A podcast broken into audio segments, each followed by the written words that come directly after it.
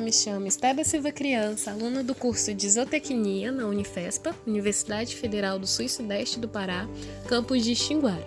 O meu projeto de iniciação científica visou realizar a caracterização do perfil de produção de peixes da microrregião de Redenção do Pará, coordenado pela professora doutora Caroline Nebo.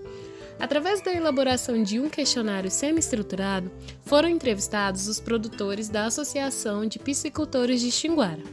Assim, observamos que mais da metade dos entrevistados, cerca de 60%, são pequenos piscicultores, com sistema de produção semi-intensivo, com área entre 1 e 5 hectares de lâmina de água possuindo entre 2 a 8 tanques escavados, sendo a maioria atuando na atividade há mais de 5 anos.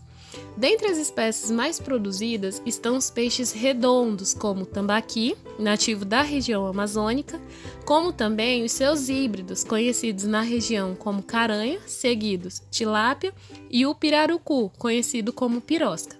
Para a maioria, a criação de peixes é a principal fonte de renda da propriedade, sendo o peixe inteiro a forma de comercialização predominante, com venda diretamente ao consumidor ou para mercadores da região.